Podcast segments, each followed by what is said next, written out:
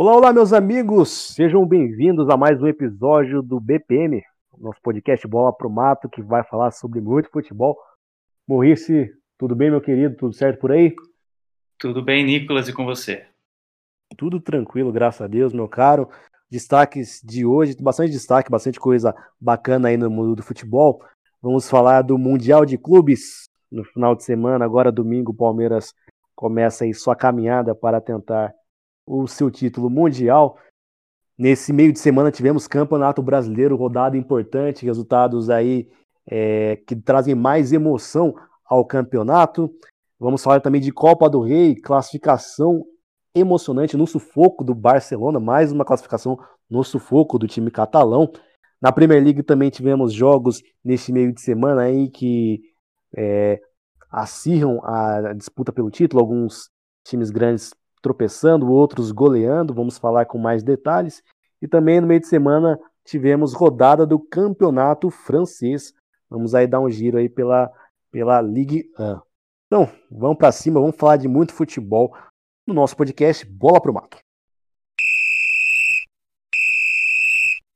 A gente começa falando de Mundial de Clubes. Ontem, quinta-feira, tivemos as quartas de final.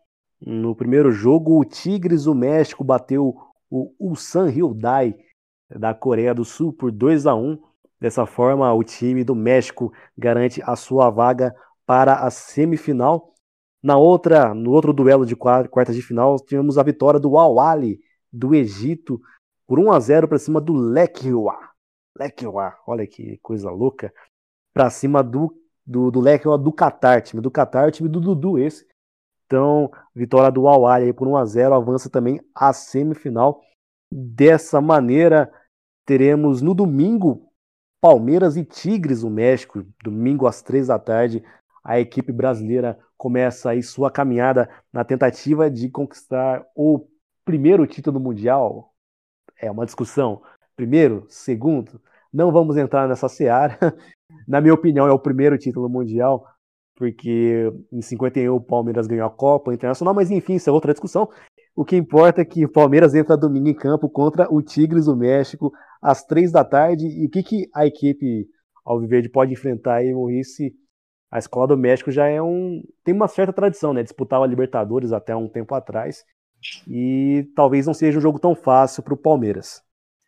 É, acho que tem tudo para ser um jogo é, bem difícil, é um, é um grande desafio para o Palmeiras. É, obviamente o Palmeiras é favorito, tem mais time, tem um elenco melhor, mas o Tigres não é um time bobo, conta com o, o atacante Gignac, né, que, que é bem experiente, foi o responsável pela virada, né, o Tigres saiu perdendo no jogo da semifinal e com dois gols do Gignac conseguiu virar.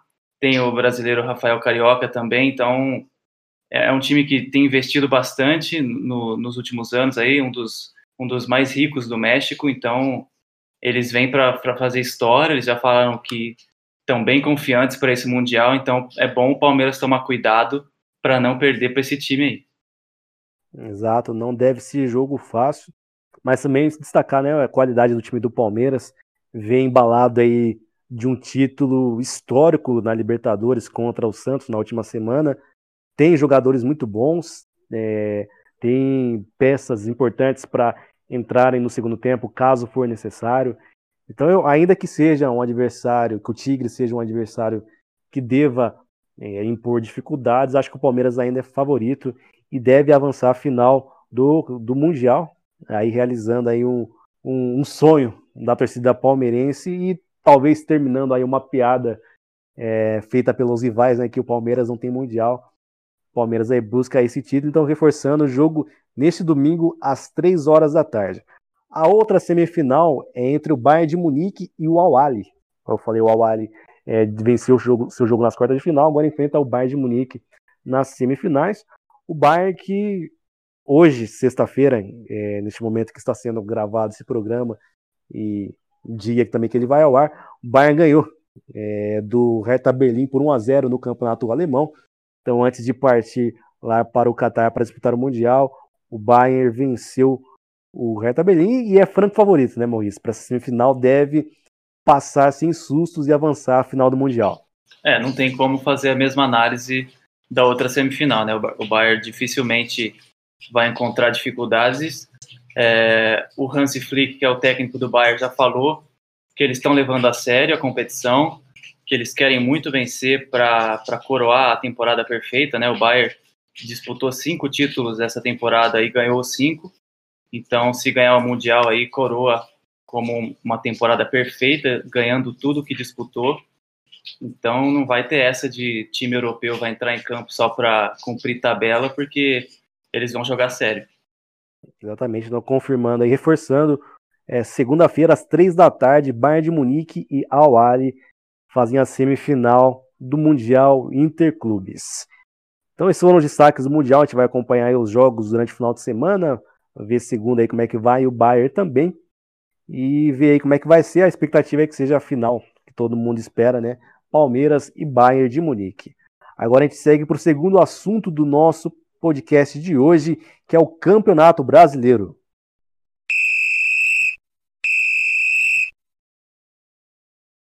Na 34ª rodada do Campeonato Brasileiro, é, rodada que começou na quarta-feira com um empate entre Grêmio e Santos por 3 a 3 Jogo muito movimentado lá na Arena do Grêmio e eu diria que foi um empate até histórico, uma, uma, um ótimo resultado, assim, um empate histórico para o Santos, que até começou liderando o placar é, logo no começo com o gol do Caio Jorge, mas aí acabou tomando a virada.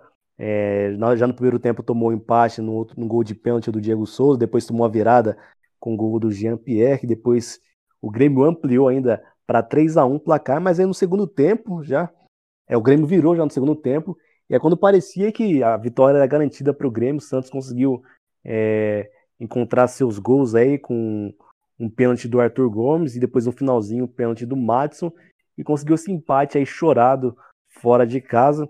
Santos estava sem o Marinho é, machucado, sem o Sotelo também machucado, já estava já sem o Diego Pituca que foi vendido, assim como o Lucas Veríssimo.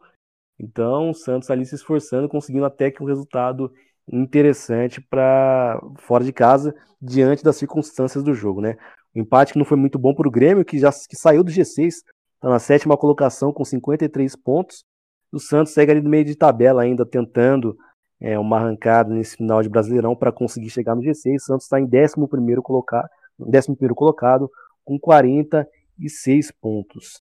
Na sequência da 34 rodada do Campeonato Brasileiro, tivemos a vitória do Bragantino para cima do Atlético Goianiense, vitória por 2 a 0 bom time do Bragantino, é, vem fazendo um campeonato muito interessante, time bem arrumado. Também tivemos a vitória do Corinthians para cima do Ceará por 2 a 1 Corinthians aí também tentando, sonhando ainda com a, uma vaga na Libertadores, está na oitava colocação com 48 pontos. Venceu o Ceará aí que está um pouco mais atrás da tabela com 45 é, na 12 segunda colocação. Então o Corinthians ainda tenta embalar, tem sido um pouco irregular a equipe alvinegra, mas ainda sonha com uma vaga na Libertadores. Também tivemos a vitória do Goiás para cima do Atlético Mineiro. Atlético Mineiro bobeando, Morrice. É, muita irregularidade do time do Atlético. E aí uma derrota que deixou o time um pouquinho mais distante da liderança do Brasileirão. É, pois é, um jogo bem abaixo do time tecnicamente, né? Claro que foi aquele roteiro que a gente esperava, né? O Galo o tempo todo com a posse de bola, criando as oportunidades, mas foi muito pouco efetivo na hora, na hora de finalizar as jogadas. O Goiás ali chegou uma vez só e conseguiu fazer o gol. E no segundo tempo, o Galo tentando correr atrás do prejuízo, é, com aquele famoso chuveirinho na área, né? Tava com muita dificuldade de jogar pelo chão. É, se você vê as estatísticas é, é realmente um amasso do Galo, né? 78% de posse de bola, mais de 800 passes, né? Deve ter sido um dos jogos aí com, com o maior número de passes por um time nesse campeonato. O Galo realmente ficou com a bola o tempo todo. É, deu 19 finalizações, mas apenas duas no gol. Então, foi um aproveitamento muito baixo aí dessas finalizações. Por isso que não conseguiu fazer um gol. Então, uma partida ruim, mais uma partida que o Galo precisava vencer e que acabou frustrando a torcida. Pois é, né? O Galo agora fica seis pontos atrás do líder internacional. O Galo está com 60 pontos e aí ainda tenta correr atrás dessa liderança. Já para o lado do Goiás, uma vitória muito importante. A equipe goiana está na zona de rebaixamento, está em 18 lugar e ainda tenta brigar para sair da zona da degola. Também nessa 34 rodada do Campeonato Brasileiro, tivemos a vitória do Fluminense jogando fora de casa, vencendo o Bahia por 1 a 0. Grata surpresa o Fluminense, que já ocupa a quinta colocação com 56 pontos, e fazendo um campeonato bastante interessante, o tricolor carioca. É, já na quinta-feira tivemos a vitória do Fortaleza é, por 3 a 1 para cima do Curitiba. Curitiba também ali brigando para sair da zona de rebaixamento, né? Mas acho que a nota do jogo foi. Não é nem a nota do jogo, né? Foi uma vitória é, importante para o Fortaleza, mas teve aquele lance curioso, né? Que o goleiro Wilson do, do Curitiba foi expulso no final da partida. A equipe do Curitiba já tinha feito as, todas as substituições. E aí o, o Sarrafiore, jogador de linha do Curitiba, foi pro gol e conseguiu defender um pênalti do Wellington Paulista, também que não adiantou muita coisa, o Curitiba perdeu a partida, mas foi interessante aí que o Wellington Paulista na primeira cobrança ele perdeu o pênalti, aí o Wilson tomou o segundo cartão amarelo porque se adiantou, aí voltou a cobrança, o Wellington Paulista bateu de novo e a cobrança foi defendida pelo Sarrafiore, mas aí vitória para o Fortaleza, que vai se distanciando da zona de rebaixamento, está na 14ª colocação com 38 pontos, e o Curitiba, situação preocupante, é, na penúltima colocação com 28 pontos.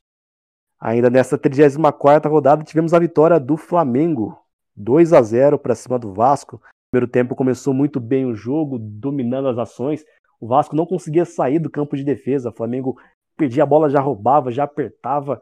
É, destaque muito para o Gerson, ali, ditando o, o ritmo do, do time junto com o Everton Ribeiro. E também para o Rogério Ceni que foi com uma escalação bem ofensiva. É, colocou o William Arão que é volante, colocou ele na zaga e jogou com uma dupla de volante com Gerson e Diego. Então, sem ser, é, são dois jogadores bastante ofensivos, com bom passe. Flamengo bem ofensivo, surtiu efeito logo no final do primeiro tempo, conseguiu o primeiro gol com o Gabigol de pênalti. Aí no segundo tempo, o Vasco conseguiu equilibrar um pouco as ações, é, teve duas chances com o Hermancano é, uma ele furou, a outra o goleiro Hugo defendeu, e também teve uma bola do Iago Pikachu, uma cobrança de falta muito bonita, uma outra grande defesa do goleiro Hugo, mas aí acabou um pouco o gás do Vasco, o Flamengo retomou o controle da partida e aí conseguiu fazer o segundo gol com o Bruno Henrique numa cobrança de escanteio ali do Everton Ribeiro. O Bruno Henrique subiu de cabeça livre no erro defensivo da equipe do Vasco e fez, botou 2 a 0 no placar. É, esse gol do Bruno Henrique foi o centésimo gol dele na carreira, o décimo quarto gol em clássico do Bruno Henrique. Desses 14 gols aí, 8 contra o Vasco. Né? Então, uma, um bom retrospecto aí do, do Bruno Henrique em clássicos e vitória importante do Flamengo que fica a apenas dois pontos do líder, é, do líder internacional. Falando em internacional, o Inter tropeçou ontem jogando na Arena da Baixada, empatou por 0 a 0 Conta pra gente um pouco desse jogo aí, Maurice, dessa sequência de vitórias do Inter interrompida. Pois é, lá se vai uma sequência de nove vitórias consecutivas. É, realmente não foi uma partida muito inspirada por parte do Internacional. O primeiro tempo foi até bom, né?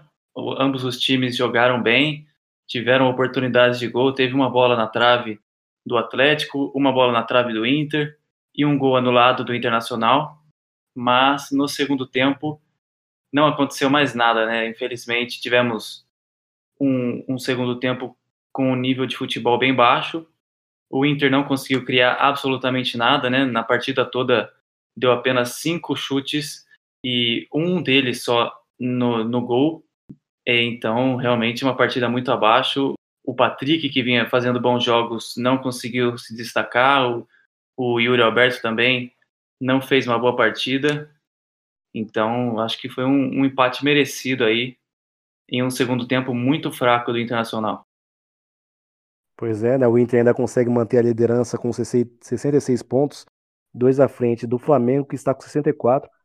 Só corrigindo uma informação que eu falei agora há pouco, né? O Bruno Henrique, ele de fato fez 14 gols em 22 clássicos cariocas, mais 7 contra o Vasco. Eu tinha dito que eram 8, mas foram 7 contra o Vasco. E a gente acompanha agora essa briga, né, do, da reta final do Brasileirão. É, vale destacar que o Flamengo depende só de si para ser campeão brasileiro. É, na 37 rodada tem confronto direto entre Flamengo e Inter. Então, o Flamengo, que até em dado momento da competição parecia que estava meio fora da briga, não conseguia se encaixar com o Rogério Ceni nem com o Domenech é, anteriormente, agora, é, no final das contas, aparece aí como candidato forte aí, deve brigar junto com o Inter até o final. E aí nessa sexta-feira, fechando a rodada, tem um confronto entre Botafogo e o Sport.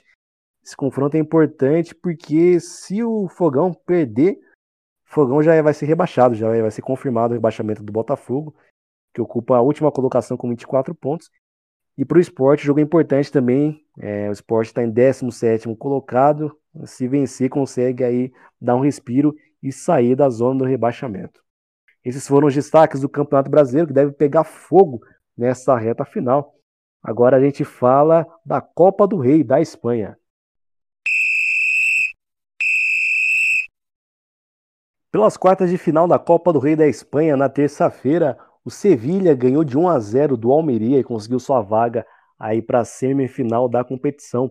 Já na quarta-feira, o Levante bateu o Vila Real por 1 a 0 também e também avança no campeonato. Na quarta-feira também uma vitória, essa vitória bem emocionante, com bastante movimentação. O Barcelona venceu o Granada por 5 a 3 quase foi eliminado, né, Morris? Teve bastante sufoco ali, conseguiu um gol no finalzinho, mas acabou conseguindo a classificação na, na prorrogação o Barcelona e consegue aí é, prosseguir na competição.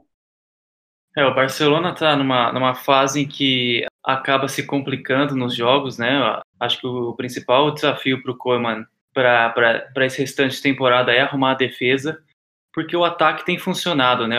Nessa partida aí teve quase 80% de posse de bola, que já é característica do Barcelona, mas não foi aquela posse de bola passiva, né? Foi, foi bem agressivo o time, é, criou muita chance de gol, deu 36 finalizações no total, é um número bem expressivo, e dessas 36, 20 no gol. É, mais uma vez o Griezmann fez dois gols importantíssimos, né? Um deles no finalzinho do tempo regulamentar para empatar o jogo e levar para prorrogação. E depois na prorrogação ele faz mais um gol. O Jorge Alba também sendo importantíssimo nesse jogo, fazendo dois gols. Um deles, o último da partida, né, o quinto do Barcelona, foi um belo gol. Então o Barcelona tem sofrido, mas tem vencido jogos. Então essa é a parte importante.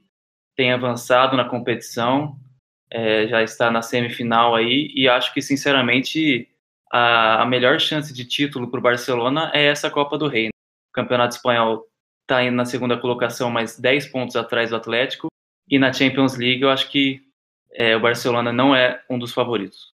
E agora vai ter pedreira na semifinal. Barcelona encara o Sevilha. Jogo já na próxima quarta-feira. A outra, a outra semifinal entre Atlético de Bilbao e Levante. É, lembrando que as semifinais são no esquema de ida e volta. Então, primeiro jogo na quarta-feira, dia 10, a volta já na. A, a volta só vai ser em março, no dia 3. Mas aí vamos acompanhar o Barcelona aí, que, como o Maurice disse, tem na Copa do Rei, também concordo com ele, com a, a grande chance de título nesta temporada. Agora a gente passa da Espanha para a Inglaterra para falar de Premier League, o campeonato inglês. Na 22ª rodada do Campeonato Inglês, tivemos a vitória do Sheffield United por 2 a 1 para cima do West Bromwich, o Sheffield United tentando é, reagir, é, a equipe que é a última colocada aí vencendo o penúltimo colocado, duelo dos desesperados no Campeonato Inglês. Também tivemos a vitória do Wolverhampton por 2 a 1 para cima do Arsenal. O United que meteu 9 a 0 no Southampton, a equipe do Manchester United aí seguindo na sua gangorra, no seu sobe e desce. É, em momentos importantes perde jogos, empata jogos, mas agora demonstrou uma força aí, metendo 9 a 0 no Southampton. Logo no começo do jogo, o, a equipe do Saints teve um jogador expulso, né, logo com dois minutos de jogo, aí abriu caminho para a goleada do United, que teve grande atuação de vários jogadores, Cavani, Bruno Fernandes, enfim, time inteiro muito bem. Destaque também para o Ambissaca, que fez o gol, né? Ele que é lateral direito, fez gol, deu assistência.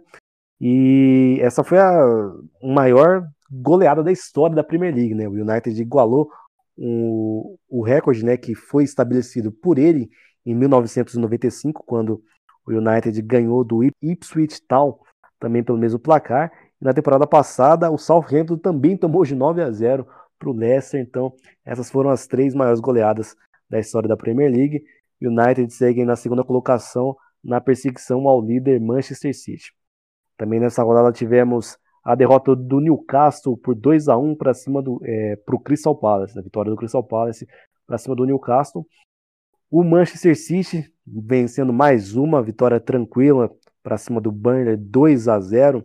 Dessa maneira a equipe de Pep Guardiola mantém a primeira colocação da Premier League com 47 pontos e um ponto a menos do United, que vem na segunda posição com 44 pontos. Então, segue aí na boa fase a equipe do Manchester City, embalando aí e se consolidando na liderança da Premier League. Também tivemos a vitória do Leicester por 2 a 0 para cima do Fulham, vitória do Everton por 2 a 1 para cima do Leeds United, o West Ham vencendo o Aston Villa por 3 a 1 e o Liverpool foi derrotado para o Brighton 1 a 0 o Liverpool jogando em casa, derrota amarga aí para os Reds, Maurice. É, depois de duas vitórias importantíssimas, o Liverpool conseguiu um tropeço aí que vai custar caro. É muito difícil de ganhar do Liverpool em Anfield, então foi um baita feito aí do Burnley. Então, realmente o Liverpool não fez um bom jogo. É, o Salah, que vinha fazendo boas partidas, não conseguiu entregar, faltou um pouco mais de entrega ali no segundo tempo. E o Firmino também fazendo uma partida muito ruim. O time com mais posse de bola, trocou mais passes, como já era esperado, mas realmente foi uma partida ruim. Acho que a derrota foi merecida. E quando parecia que o Liverpool ia conseguir encostar um pouco mais no City, que está numa sequência absurda, acabou perdendo e essa derrota com certeza vai fazer muita falta lá na frente. Pois é, né? Derrota aí pode ser importante para o Liverpool, né? Para essa disputa aí pelo título da Premier League. E fechando essa rodada, tivemos também o confronto entre Tottenham e Chelsea, vitória do Chelsea jogando fora de casa 1 a 0 Maurice. É um jogo é, tecnicamente até que foi, foi bem fraco, né? A gente esperava muito mais e o Tottenham fazendo uma, uma sequência muito ruim com, com três derrotas seguidas. Os dois times precisavam muito da vitória porque estão em uma posição muito abaixo do esperado na tabela. Então, uma vitória importante aí para o Chelsea, que está começando o trabalho novo aí do, do Thomas Tuchel. E o Tottenham já começa a tropeçar muito, o Mourinho já começa a ser contestado. É, realmente foi um desempenho muito abaixo do que pode produzir. Esse time do Tottenham é um time bom, um time que investiu bastante e oitava posição é muito abaixo do que a gente espera. Sim, né? Ainda pensando que em parte do campeonato o Tottenham liderou a tabela, né? Agora essa queda brusca já só na oitava colocação aí. Ontem sentiu a falta do Harry Kane, né? Que tá machucado, mas mesmo assim é, o time tem potencial, tem jogadores para ter um melhor desempenho. Então, esses foram os destaques do campeonato inglês, que tem rodada nesse final de semana, rodada movimentada, rodada cheia. Agora a gente fala, dá uma passadinha pelo campeonato francês.